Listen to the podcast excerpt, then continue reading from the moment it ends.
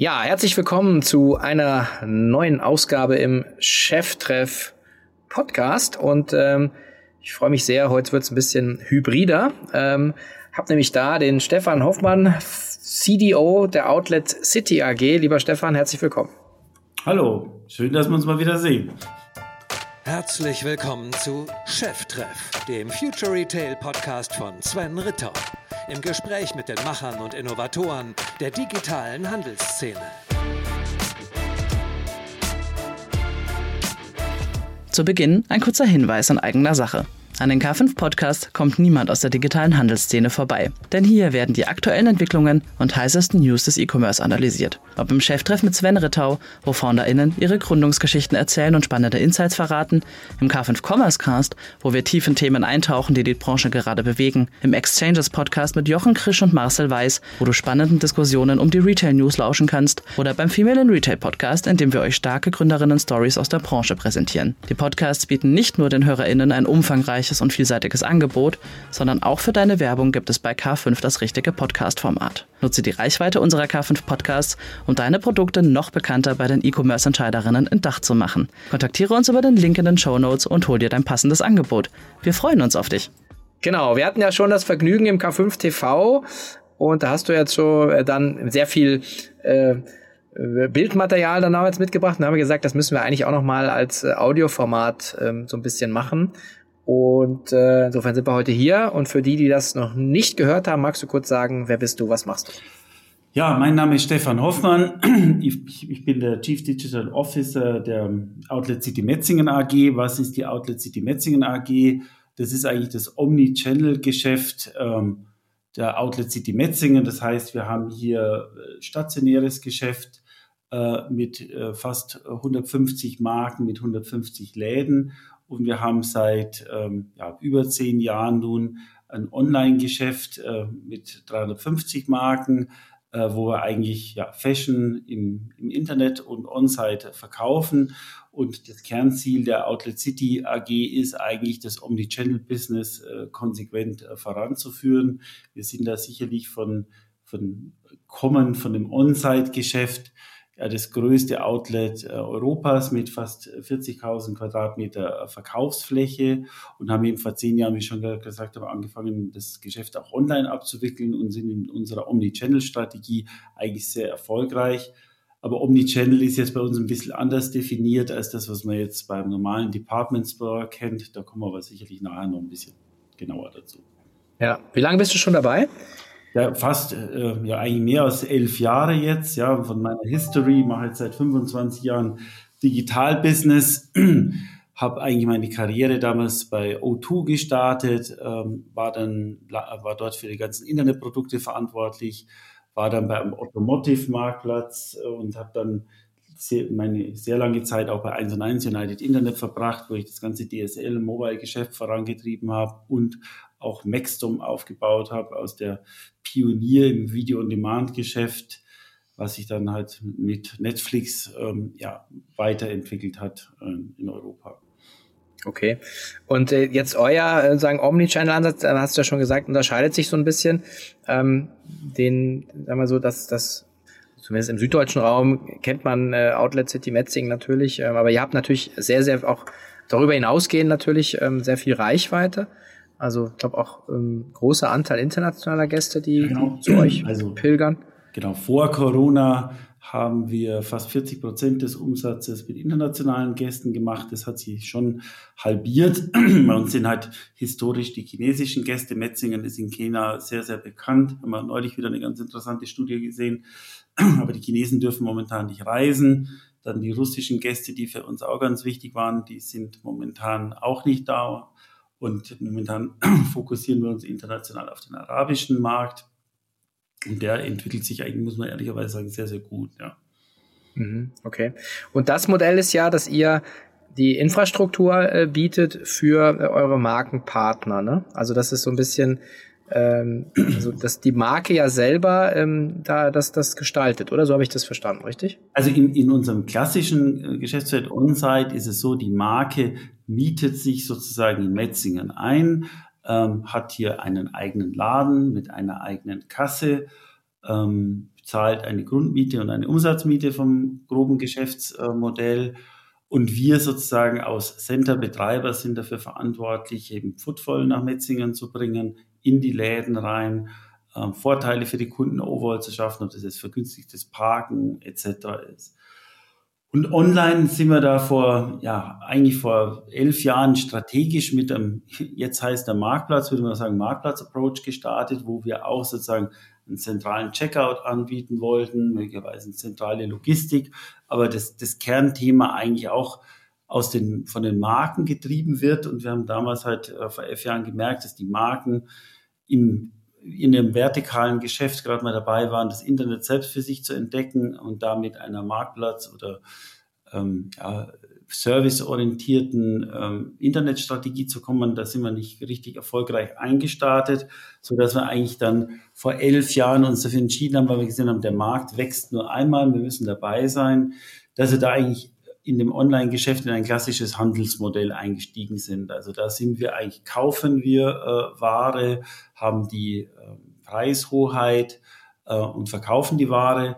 Und ehrlicherweise haben wir uns da vor elf Jahren ein bisschen umgeschaut, wer am Markt, der da nicht unerfolgreich ist. Und unser Vorbild war damals schon, kann man ja offen sagen, eigentlich Best Secret, also Schustermann und Bornstein, die ja mittlerweile sehr, sehr erfolgreich sind, aber eben auch in einem geschlossenen Konstrukt, in einem Clubkonstrukt äh, rabattiert Ware eigentlich verkaufen. Und das haben wir so aus Speedboat diesen Best Secret Prozess äh, genutzt. Und mittlerweile sind wir jetzt eben haben wir seit über eineinhalb Jahren jetzt den Marktplatz auch gelauncht, wollen wir eigentlich wieder mehr Back to Basics sozusagen zu der ur ursprünglichen Strategie, dass wir eigentlich Markenpartnern haben, die Waren- und Preishoheit haben.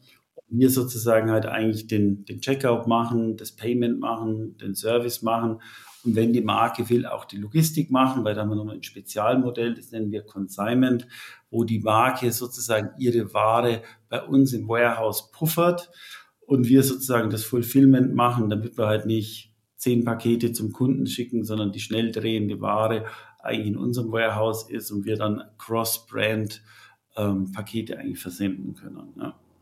Mhm. Ich meine, der, das, sagen, der physische äh, äh, Liegenschaft in, in Metzingen, die ist ja quasi das, äh, die fleischgewordene Marktplatz, äh, also in, in, in Bricks and Mortar, muss man ja sagen. Ja. Und äh, insofern, ähm, also überrascht es mich auf der einen Seite, auf der anderen Seite, also im Positiven, dass ihr dann, weil das Marktplatzmodell ja digital ja noch nicht ging, dann eben mit dem Online-Store äh, gestartet ja. sei, weil das ist ja schon nochmal ein anderes, anderes Geschäft, insbesondere wenn man sich das Warenrisiko anschaut. Ne? Genau, Warenrisiko, Kapitalbindung und auch, ähm, ja, ist einfach komplett, wir haben damals dann ein Einkaufsteam aufgebaut, wir müssen ja Warenmanagement machen, Preismanagement machen. Ähm, ja, damals haben wir da großen Respekt davor gehabt. Gott sei Dank sind wir ein Familienunternehmen, die gesagt haben, pff, der Markt wächst nur einmal, wir müssen da rein, wir müssen Gas geben, haben den Schritt gemacht, weil wir halt auch wussten, dass Best Secret da nicht unerfolgreich am Markt ist ähm, und sind da gut eingestiegen. Und im Nachhinein muss ich sagen, auch wenn jetzt der Marktplatz wieder mehr und mehr zurückkommt, für uns ist dieses, nennen es mal Kaufmodell, Handelsmodell natürlich nach wie vor auch sehr, sehr wichtig. Weil wie vorher schon gesagt haben, haben wir online deutlich mehr Marken als stationär. Also online haben wir 350, 400 Marken, stationär 150 weil wir einfach sehen, der Kunde, der online bei uns in so einem geschlossenen Konstrukt einkauft, hat einfach vom Variety Seeking einen ganz anderen Approach, wie wenn er nach Metzingen kommt. Wenn er nach Metzingen kommt, hat er drei Stunden Zeitkontingente, geht in sechs, sieben Läden rein, informiert sich da. Wenn wir beide online einkaufen und eine neue Chino brauchen, dann gehen wir halt im Online-Shop filtern uns, vergleichen und du brauchst einfach viel mehr Ware, viel mehr Marken, um den Kunden sozusagen ein gutes Shopping-Erlebnis anzubieten. Und eine Marke jetzt sozusagen marktplatzseitig zu bekommen mit guter Ware, da ist oftmals dann, sage ich mal, äh, ja, das Kaufmodell auch hilfreicher sozusagen als aus ja, Beschleuniger, weil viele Marken dann oftmals gerade im Off-Preis-Segment halt Ware haben, Postenware, die sie halt finanziell veredeln wollen. Und wenn man dann da mit finanziellen Mitteln was abkaufen kann, ist das ganz äh, hilfreich, um schnell auch Time to Market zu bekommen. Aber perspektivisch wollen wir dann natürlich auch uns mehr Richtung Marktplatz entwickeln. Mhm. Ist für euch, also meine wahrscheinlich auch auf beiden, auf beiden Seiten, einmal auf äh, Markenlieferantenseite als auch auf Kundenseite natürlich auch äh, spannend, ähm, die, die beiden Offline-Online-Welten auch dann zu, zu verschränken, weil zum einen kriegst du wahrscheinlich einen Impuls aus dem Pool von 150 mhm. Marken, potenziell auch Marken, die wahrscheinlich stationär interessant werden können äh, und genauso ähm, auf der Kundenseite, oder? Ja, also ich muss mal ehrlicherweise sagen, dass auch ein Learning jetzt der letzten elf Jahre, dass sich die beiden Wegen, Wege eigentlich, also gehen wir mal von der B2B-Seite aus, dass wir einerseits Marken haben, die haben wir stationär, die haben wir dann online äh, eingeführt, die machen teilweise online, die eine oder Marke, andere Marke online sogar mehr Umsatz als stationär. Dann haben wir Marken, die haben wir nur online mal ongeboardet. Da haben wir gesehen, die funktionieren super gut in unserer Community, in dieser Close Community. Die holen wir auch nach Metzingen, so dass wir da B2B-seitig ein gegenseitiges äh, Befruchten haben. Und dann gibt es natürlich immer so Marken, die wir natürlich gerne von, vom On-Site-Geschäft ins Online-Geschäft konvertieren möchten, vor allem Luxusmarken, die sich halt immer noch mit Off-Preis-Geschäft im Internet, auch wenn es geschlossen ist, nach wie vor sehr schwer tun.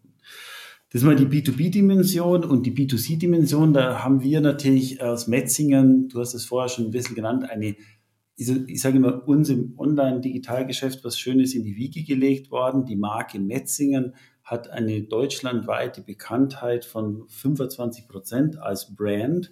Und wir haben in der Vergangenheit immer die Herausforderung gehabt, ein Hamburger Kunde, der kennt Metzingen, speziell in unserer Generation, muss man ehrlicherweise sagen, und der kann halt nicht so einfach nach Metzingen fahren zum Einkaufen. Und damals gab es in Hamburg auch noch keine anderen Outlet-Standorte. Der ist dann vielleicht mal zum Skilaufen gefahren oder nach, äh, nach Italien in Urlaub, ist dann in Metzingen vorbeigefahren.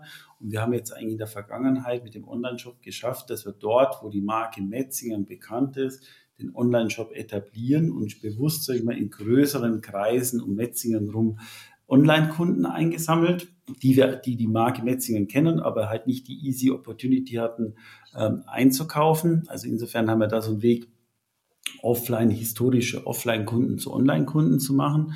Aber was wir natürlich auch sehen, dass wir jetzt durch unsere Online-Marketing-Maßnahmen einfach die Marke Metzingen auch wieder möglicherweise Generation Z und Generation Y bekannter machen und die dann erstmal online mit Metzingen vertraut machen und denen dann einen Impuls geben, äh, sozusagen mal hier nach Metzingen zu kommen, zum besonderen Event und dann hier einkaufen.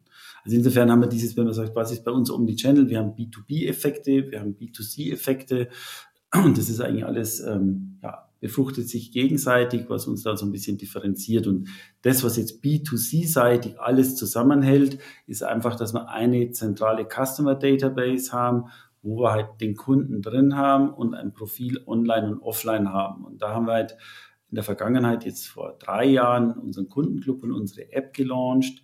Und mit der ist es uns jetzt gelungen, sozusagen die, ich sage mal, die Kundenbeziehung auch stationär, stationär mehr und mehr zu erfassen und zu digitalisieren und dann jetzt integrierte Profile zu schaffen. Da sagt der Stefan Hoffmann, der kauft dreimal online ein, hat online die und die Lieblingsmarken, der fährt ein oder zweimal nach Metzingen, äh, kauft hier bei den und dem Marken ein, der geht gern asiatisch essen und wir kriegen halt dann ein schönes integriertes Profil, mit dem wir den Kunden nach vorne arbeiten können und ihnen dann letztendlich wiederum Impulse geben können.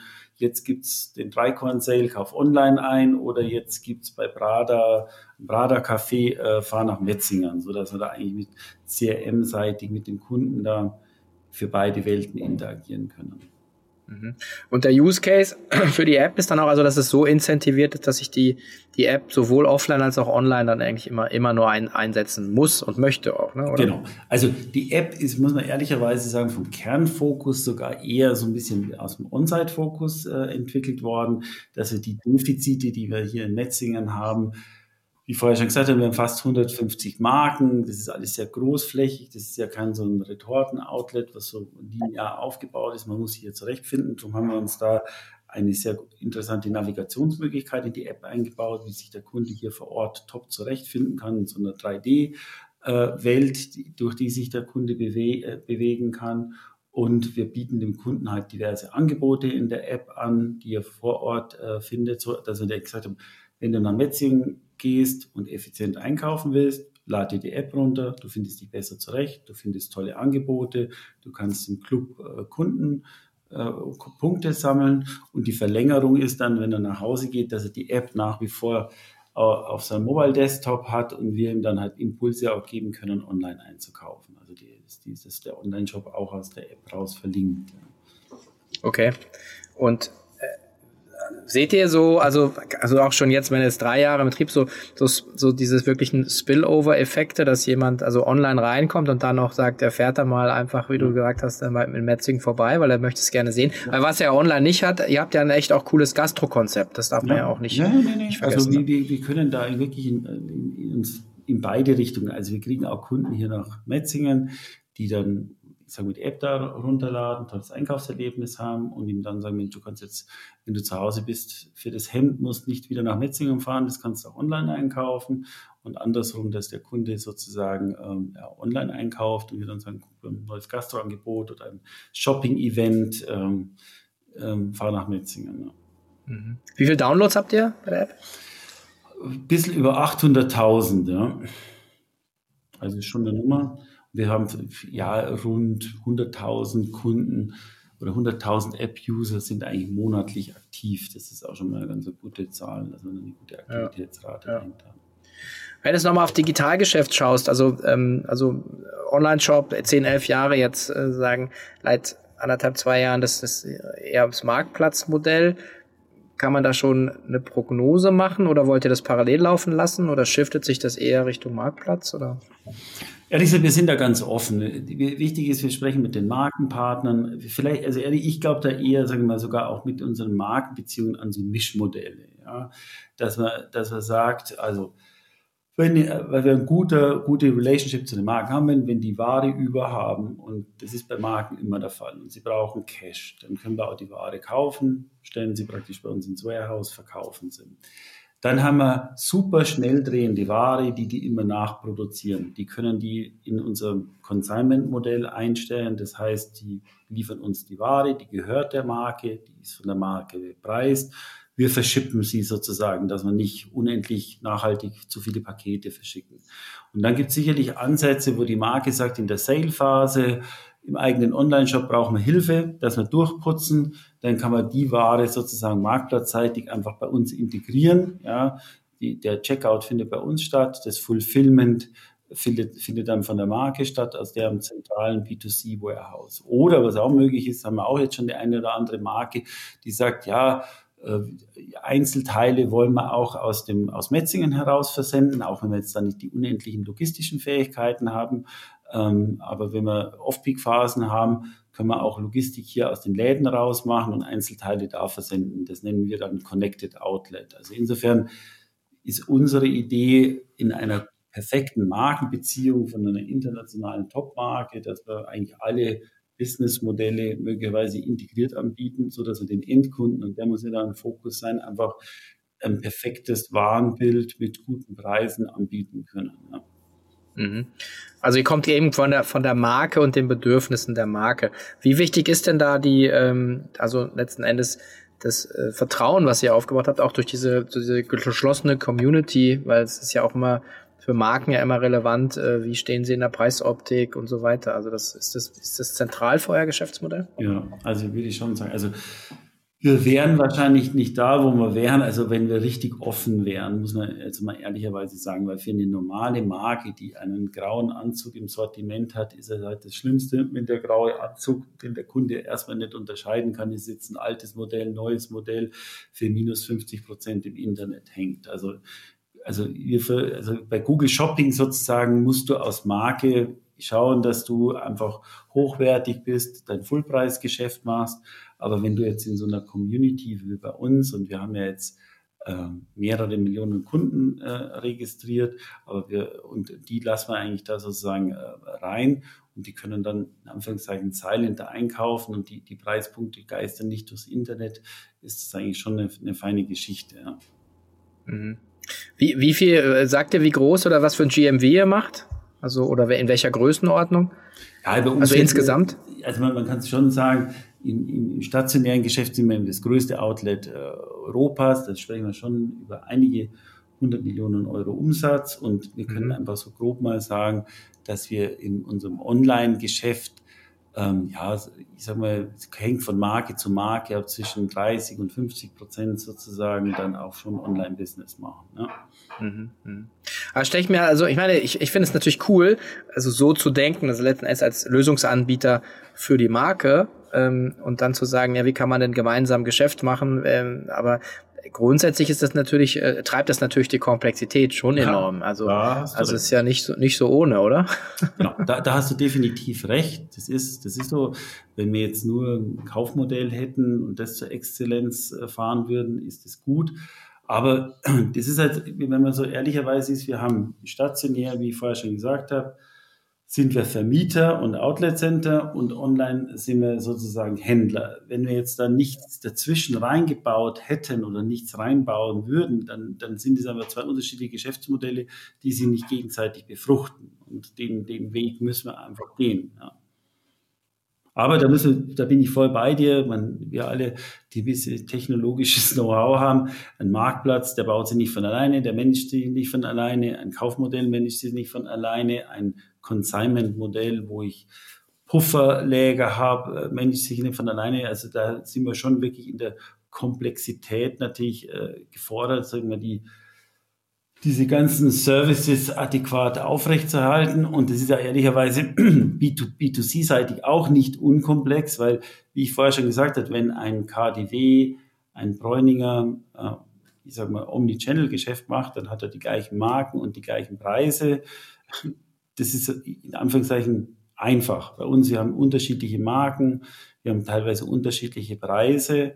Ähm, und ja, das ist eine Komplexität, die man ausmanagen muss. Gott sei Dank, muss man ehrlicherweise sagen, da habe ich am Anfang sehr viel Sorge gehabt, wenn du jetzt online andere Marken hast als offline, dass der Endkunde da vielleicht verwirrt ist und nicht ordentlich einkaufen kann und sagt, was soll denn das? Verstehe alles nicht. Dieses Problem haben wir Gott sei Dank nicht, ja.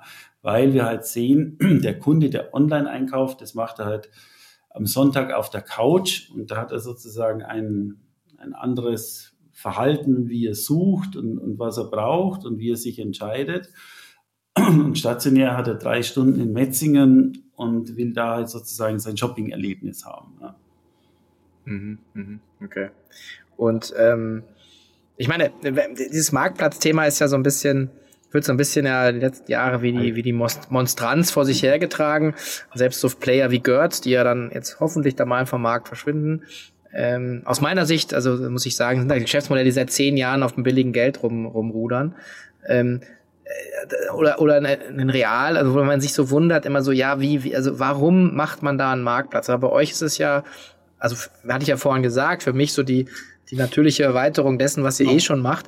Und ähm, und natürlich auch beim Kunden, die, die schon die Erwartung dieser, äh, dieser Preis oder dieser dass ich irgendeinen Rabatt bekomme. Also für, für, eine, für ein tolles Produkt. Das ist ja ein bisschen schon anders als jetzt Bräuninger und Co., die ja, ja klar eher saisonal mit Aufpreis arbeiten, aber das ist ja eure Positionierung, dass man sagt, hey, ich bekomme tolle Sachen äh, für, für weniger Geld. Ja. ja, erstmal das, also das ist immer Off-Preis, das ist äh, äh ganz wichtig oder, oder reduziert. Und ähm, was wir natürlich jetzt bei dem Marktplatz auch nochmal sehen, was für uns ähm, die ist, natürlich wollen wir auch Fashion-Marken nehmen, die wir ergänzend reinmachen, die wir vielleicht auch noch gar nicht im Portfolio haben, aber wir versuchen auch unser Sortiment online ein bisschen zu erweitern. Also da haben wir jetzt drei Dimensionen, wo wir da im Marktplatz neben unserer Fashion- und Schuhkompetenz reingehen, dass wir uns mit dem ganzen Thema Schmuck auseinandersetzen. Das haben wir zwar bedingt auch in Metzingen, aber da können wir jetzt auch mit Marktplatzseitig dynamisch weiteren Schmuck mit dazu nehmen. Sind wir jetzt gerade dabei, auch vorbereitend fürs Weihnachtsgeschäft einiges zu machen. Ähm, dann haben wir das ganze Thema Kosmetik, da haben wir auch einiges in Metzingen, aber das ist jetzt auch nicht unsere Kernkompetenz, das können wir da auch dazu nehmen. Und dann wollen wir natürlich auch ein bisschen das Home and Living Thema mit dazu nehmen. Also so, dass man eigentlich, ich sage mal, arrondierende Sortimente, die man eigentlich beim Fashion-Schuheinkauf kauft, da ist es halt so, dass du mal ich sag mal, eben ähm, auch äh, Kosmetik äh, mit dazu kaufst, Schmuck mit dazu kaufst oder eben Bettwäsche dazu kaufst, solche Sachen, wollen wir jetzt einfach mal ausprobieren, um da auch den Warenkorb halt hochzubringen und einfach in unser Online-Geschäftsmodell mehr Skalierung reinzubekommen. Ja. Ja. Jetzt ähm, ist, ist dann Internationalisierung äh, ja, wir sind jetzt momentan Thema, also zumindest natürlich auf der Reichweitenseite, in der mhm. Kundenseite, also digital äh, ist ja also ist ja Covid-free Zone quasi. Genau. Ja, also muss man so sagen, wir haben jetzt in Online sind wir jetzt im Dachraum, On-Site, wie vorhin gesagt habe, haben wir vor Corona, ich glaube, aus 160 Nationen äh, Einkaufsvorgänge äh, äh, gehabt. Die großen ich sage mal, Märkte, China und Russland sind jetzt gerade weggefallen. Also bei China, das ist schon etwas, was wir intensiv geprüft haben, sozusagen da auch ähm, hinzufulfillen und online da anzubieten. Wir haben da einfach zwei, zwei große Herausforderungen, ähm, dass die Chinesen, die nach Metzingen kommen, sehr stark an den Luxusmarken orientiert sind. Ja. Und die Luxusmarken haben wir eigentlich online nicht, wenn wir ehrlich sind, oder nicht in der Ausprägung. Also ich habe Prada, Gucci und so weiter, haben wir online noch nicht. Also insofern, wenn wir da den, den chinesischen Gast nicht äh, super glücklich machen und dann ist es natürlich prozessual mit dem ganzen Zollthema ähm, Luxusware nach China einzuführen auch nicht trivial. Ne? Also ich schließe es jetzt nicht aus, das haben wir auch langfristig auf unserer Planung schon mit drauf, aber es ist jetzt nicht kurzfristig etwas, was uns umtreibt. Ja. Ja, aber es wäre natürlich schon cool. Ich meine mich zu erinnern in unserem ersten Talk, dass du so irgendwie auch so ein Beispiel dabei hattest von einer chinesischen Influencerin, genau. äh, die dann natürlich die, also die, die haben ja alle so eine unfassbare Reichweite. Also ja, genau. Also das äh, Geschäft haben wir auch seit unserem letzten Ding ein bisschen weiter ausgebaut, dass wir einfach schon hier eben, wenn, wenn wir sagen, ich glaube, das letzte Mal auch schon gesagt, wenn wir nicht nach China kommen können, so einfach, dann ähm, äh, oder wenn, wenn, wenn der Chinese nicht zu uns kommt, dann gehen wir zum Chinesen und mit diesen Influencern haben wir jetzt sozusagen halt die Möglichkeit, dass die hier einfach Broadcasts machen, Orders machen, die Sachen hier einkaufen, einpacken, mitnehmen und halt ihrer Community in China oder Singapur verteilen. Ja. ja. Okay. Ähm, ein Thema, was ja auch immer spannend ist, wenn man dann irgendwie den Kunden halt in so einer App hat, ähm, ist dann ja Daten. Und ähm, das ist natürlich dann auch nochmal was, ein Pfund, mit dem man dann ja auch gegenüber den Marken wahrscheinlich äh, wuchern kann. Macht ihr das schon? Also mein, das ist Retail Media oder so, aber oder nutzt ihr das auch in der, in der, in der Pflege der Lieferantenpartnerschaften? Ja, also wir versuchen schon einfach so über Endkunden so viel rauszufinden und auch Profile aufzubauen. Natürlich alles äh, äh datenschutzkonform. Und das ist ja ehrlicherweise auch unser Asset, äh, an dem wir arbeiten müssen aus Center, wir, wir wollen den Metzinger Kunden digitalisieren, viel von dem Kunden wissen. Weil letztendlich, wenn man das On-Site-Geschäfte anschaut, geht ein Kunde in einem Nike-Laden rein und der ist ja in einem Nike-Umfeld. Und dementsprechend versucht natürlich Nike, den Nike Metzingen Kunden da für sich zu begeistern, für den Kundenclub zu begeistern, auch da die Daten einzusammeln. Und das ist für uns halt auch strategisch wichtig, dass wir als Plattform die Plattformkundenbeziehung haben. Wir haben nichts dagegen, wenn die, Mar die Marke ihre Individualkundenbeziehung auch aufbaut über uns, aber wir müssen halt aufpassen, nicht, dass die Marken, ich sage jetzt im Worst-Case-Szenario, alle hierher kommen, mit den Kunden arbeiten und irgendwann dann mal sagen, ich brauche die Flächen nicht mehr in der Größe oder gar nicht mehr, weil die Kunden habe ich jetzt schon eingesammelt, mit denen kann ich auch digital weiterarbeiten. Ich habe nur noch einen Showroom und irgendeinen Touchpoint. Darum ist es für uns strategisch halt auch sehr wichtig, diese Kundenbeziehungen aufzubauen, zu pflegen, zu handeln, weil das ist eigentlich so, ich sage mal, die Marke Metzingen, wie ich vorher gesagt habe, super bekannt, super loyale Kundenbeziehungen und im, neben, neben Marke und Kundenbeziehungen, die der Kunde in der Datenbank zu haben, das sehen wir halt als, ja, als Value-Potenzial äh, Value für uns, ja. Weil das ist dann auch so, wenn man so Beispiel nimmt, wenn jetzt eine Marke bei uns neu aufmacht, online oder on-site, wir wissen ja, wo der Kunde einkauft, dann kann man den einfach auch da guiden. Ja, wenn der ein Eröffnungsevent in Metzingen ist für eine hochwertige Taschenmarke, dann wissen wir ja schon, welche Kundin, ich sage mal, taschenaffin ist und dann können wir die auch ganz anders da zum Event einsteuern. Ja. Mhm. Okay. Dazu am Anfang gesagt, dass, dass ihr, als ihr damals online ähm, losgelaufen seid, äh, also die Entscheidung äh, aus dem Gesellschafterkreis, äh, es wird nur einmal verteilt. Ähm, jetzt hat man noch die ein oder andere Herausforderung in den letzten Jahren. Ähm, wie wichtig ist denn einfach eine, eine Familie also im Hintergrund zu haben, beziehungsweise halt nicht public irgendwie äh, am Markt zu sein mit dem Thema? Ist das, wie zentral ist das? Ehrlicherweise ist es schon, du kannst, also ich habe ja auch schon in meiner Vortätigkeit bei Maxdome habe ich auf der ProSieben-Seite halt äh, klassische Finanzinvestoren gehabt, die, die führen natürlich ein, ein Unternehmen äh, oder auch Geschäftsführer äh, anders, als, als, als es hier ist. Hier kann man schon nachhaltiger äh, nach vorne agieren, das ist so. Wenn man sich für strategisch was entscheidet, dann, dann geht man den Weg und wenn es dann mal ruckelt, dann lässt man sich da natürlich nicht äh, verunsichern. Das ist immer der positive Aspekt. wenn man Wege geht, dann werden sie konsequent äh, gegangen. Aber manchmal ist es halt so, wenn du jetzt wirklich skalieren möchtest, dass natürlich eine Familie mit ihrem Familienvermögen halt auch nur überschaubare Risikopotenziale hat. Ja. Übertragen mal zu sagen, in der Corona-Zeit, wo wir eigentlich super, super Wachstum äh, hinbekommen haben online, da hätte man jetzt, da wäre jetzt ein Finanzinvestor sicherlich gesagt, Mensch, der, der Markt schwebt jetzt wirklich davon, ja, da müssen wir mal die richtige Spritze reinsetzen, um das Maximale rauszuholen. Das hätte dann ein Finanzinvestor, ähm, sage ich mal, eher gemacht und für die Familie, die einfach was gut ist, sieht die Chancen und Risiken und ist natürlich jetzt eher, eher vorsichtiger in so einem Umfeld, was langfristig gut ist, kurzfristig halt kann, kann man dann sicherlich mehr, könnte man mehr rausholen, ja. Mhm. Und wenn man da jetzt beim bleibt bei dem Bild, was sind jetzt so für euch die, die, die nächsten Herausforderungen jetzt? Also was äh, sagen, was wollt ihr?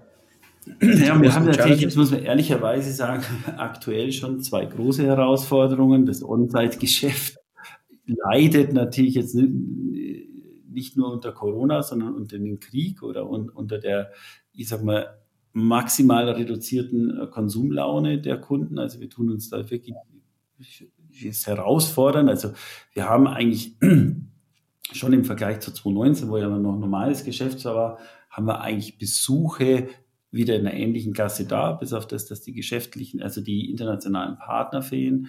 Aber das Einkaufsverhalten ist halt einfach der Endkunden sehr gehemmt, klar. Wobei wir immer davon ausgehen, ein Outlet hat eigentlich in Krisenzeiten immer gutes Potenzial, weil die Kunden halt reduziert einkaufen wollen sehen wir auch ein bisschen. Wir sehen aber auch, dass viele Marken, die wir vor Ort haben, also der Footfall eigentlich da ist, aber wir halt die Conversions nicht hinbekommen, weil die Ware ja gar nicht da ist, weil die Corona-bedingt ja gar nicht so produziert worden ist, weil alle Marken vorsichtig waren. Also insofern haben wir stationär das die Herausforderung, wieder da zurückzukommen, wo wir ursprünglich herkommen. Wir haben auch mehr Flächen gebaut, die müssen wir ordentlich bewirtschaften. Wir wollen auch stationär weiter wachsen, glauben wir auch da massiv dran. Da müssen wir jetzt einfach die Krise gut meistern. Und online, wie alle, wie man jeden Tag lesen kann, waren halt die Corona-Jahre gigantische Jahre mit äh, gigantischem äh, Wachstum. Und jetzt, wie man bei allen lesen kann, haben wir eine gewisse Phase der Seitwärtsbewegung, ja, die sicherlich auch wieder auf Wachstum laufen wird. Aber auch das wird, wird noch ein bisschen, bisschen dauern. Ja. Mhm. Wir vergleichen immer 2019 äh, zu 2022 und verblenden 20 und 21 aus, weil es halt so die totale Über- und dann die totale Untertreibung war. Ähm, wie seht ihr da so aus im Vergleich, jetzt wenn man sagt, den Dreijahresprung nimmt? Ja, also wie gesagt, wir sind 2019 zu 2022 online, haben wir natürlich deutliches Wachstum hinbekommen und Gott sei Dank halten wir das Level jetzt. Also äh, das ist schon mal gut. Das gelingt auch nicht jedem, manche haben eine negative Entwicklung. Und stationär muss man ehrlicherweise sagen, da, da fehlt, da sind wir auch gut unterwegs. Ja, da fehlt einfach halt der internationale Gast, muss man einfach so ja. sagen. Ja. Aber dann ist ja erklärbar, warum. Weil ich glaube auch, dass, dass so Aufpreis ähm, einfach schon klar, in so Krisenzeiten eher dann von äh, dann auch profitieren. Äh, und natürlich Aber man, man sieht auch muss man sagen online ähm, die Kunden die wir online haben kaufen komplett anders ein als in der Corona Zeit also die Leute sind massiv preissensitiv wenn man sich mal anschaut, die Leute suchen online bei uns im Shop nach den billigsten Teilen. Der, der Traffic im Sale-Bereich ist immer ein Vielfaches größer. Also man sucht wirklich das Schnäppchen sozusagen und die, auch wenn man neue Ware live stellt, die gut ist, die läuft eher mäßig raus. Die hochreduzierte Ware, die läuft eigentlich raus, weil das kriegen wir ja alle auch in unseren privaten Umfeldern mit. Die Leute sind massiv verunsichert und wollen halt einfach sparen. Ja. Mhm. Weil natürlich euch jetzt, also sagen als Nachverwerter in der Kette ähm, mit den ganzen Überhangvolumina, die zumindest ich jetzt gelesen habe und auch ein bisschen off the record von dem einen oder anderen gehört habe, müsste euch ja auch in die Karten spielen, oder? Dass ihr dann eigentlich auch bessere Ware bekommt, die früher eigentlich dann eben im Erstmarkt verkauft worden wäre, oder? Ja, aber wir sehen momentan generell einen Riesenmangel an Ware. Ja, also was momentan echt richtig schlimm ist, Konfektionsware.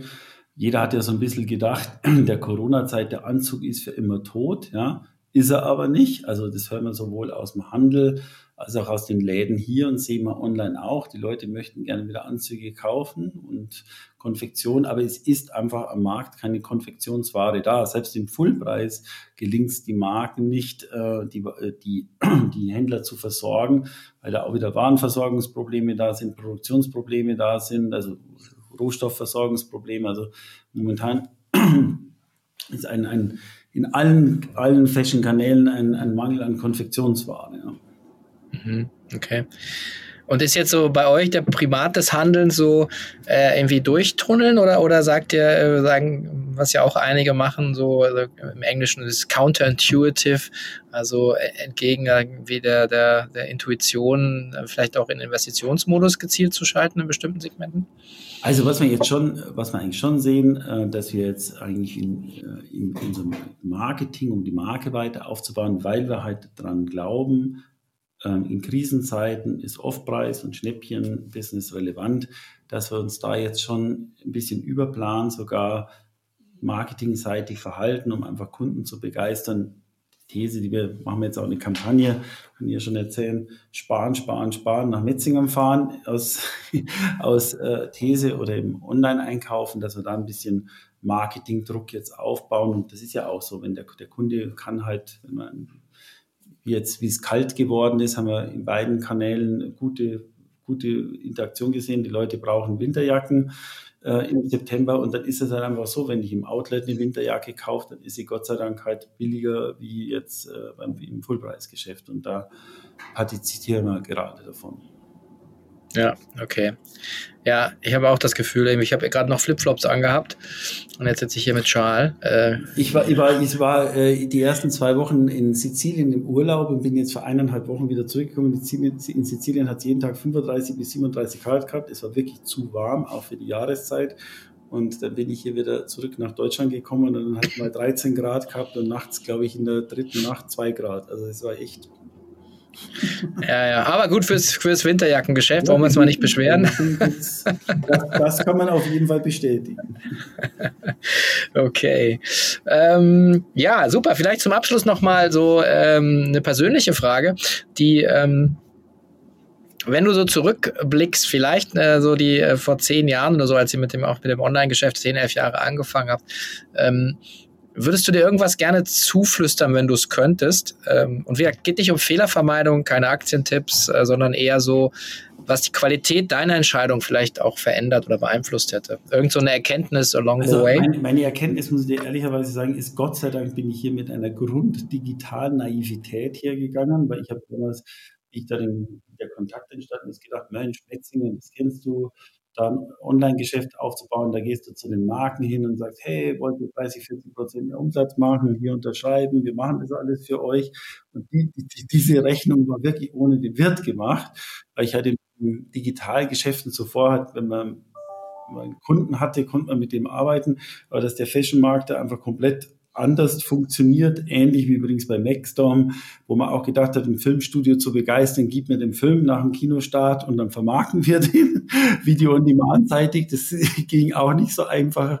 Also ähnlich habe ich das jetzt hier auch erfahren. Und im Nachhinein muss ich sagen, wenn ich, wenn ich glaube, mehr Fashion-Expertise gehabt hätte, ja, dann wäre ich nicht mit der Naivität rangegangen und dann hätten wir es wahrscheinlich nicht hingebracht, zu sagen, okay, der Marktplatz, den legen wir jetzt mal zur Seite, jetzt machen wir erstmal Handel und dann machen wir irgendwann später Marktplatz. Also da muss man eine gewisse Naivität haben und die habe ich Gott sei Dank gehabt und auch Durchhaltevermögen, dass wir das äh, durchmanagen und dann das Ding doch zum Erfolg hochfahren kann. Ja. Okay, das heißt also, Naivität hilft, an, an vielerlei Stellen, kann ich auch nur bestätigen. Ja, Naivität und dann zu sehen, wenn es nicht läuft, schnell zu entscheiden, also dass man es anders macht. Und man muss ja. den Markt sehen, der Markt war da, die Marke war da, die Kundenbedürfnisse waren da, man muss dann einfach den richtigen Service dahinter schrauben. Ja. Okay. Das ist doch mal ein, äh, eine super Erkenntnis. Ähm, in diesem Sinne. Ja, ganz herzlichen Dank nach Metzing, lieber Stefan. Das war äh, sehr kurzweilig. Gefreut, wie immer. Ja, hat Spaß gemacht und äh, genau, wir sprechen uns bestimmt das eine oder andere Mal. Ansonsten wünsche ich euch alles Gute, dass ihr da gut durchkommt und ja. äh, genau, bis dann. Danke. Also bis dann, danke dir. Ciao, ciao.